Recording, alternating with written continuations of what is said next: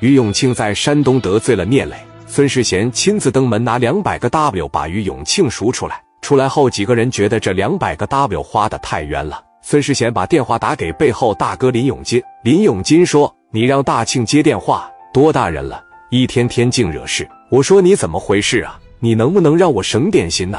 你能不能让你贤哥省点心？我告没告诉你在长春呢？要全力辅佐你贤哥，你怎么还能总惹祸呢？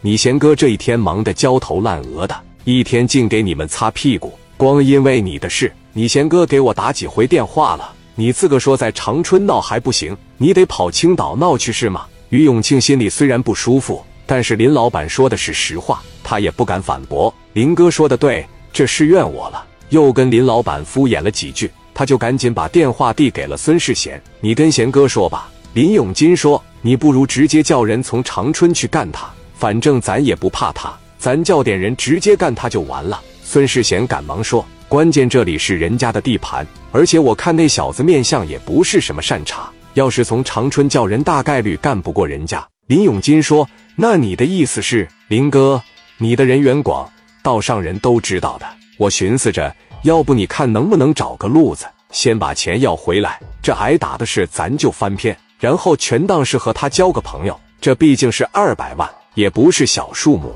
那小子叫聂磊是吧？我去问问。”你可得把大庆看住了，别再让他闯出什么祸来。别哪天没死外人手里，死他手上。下次再因为他的事，我可不管了。好嘞，好嘞，林老板您先忙，我肯定不让他再闯祸。林老板这边挂断了电话，稍微思考了一下，决定打电话给李海李书记。李海正坐在办公室里，电话一响就接了起来。李书记你好，我是北京这边的林永金。哎呀，林老板是吧？这好长时间没见了。您找我是有什么事？还真有点事。你们青岛那边有个领头的，是不是叫聂磊呀？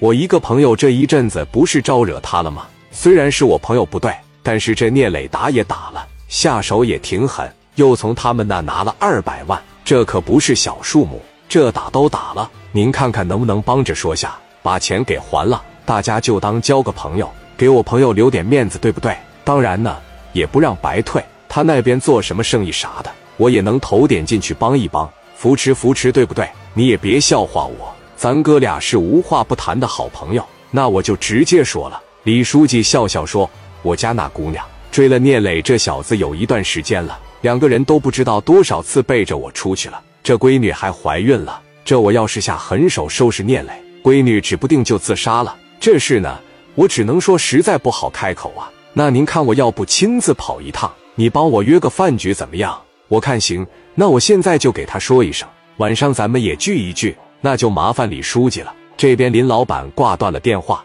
长叹了一口气，又给孙世贤打了过去。贤弟呀，你等着我，我现在开车马上上青岛去，晚上跟聂磊那边吃个饭，具体咱们再商量。我找了青岛的书记，但是也不敢保证能把钱全部退回来，你们就吃点亏，少拿点。孙世贤挂断了电话，转身就对着于永庆大骂：“看看！”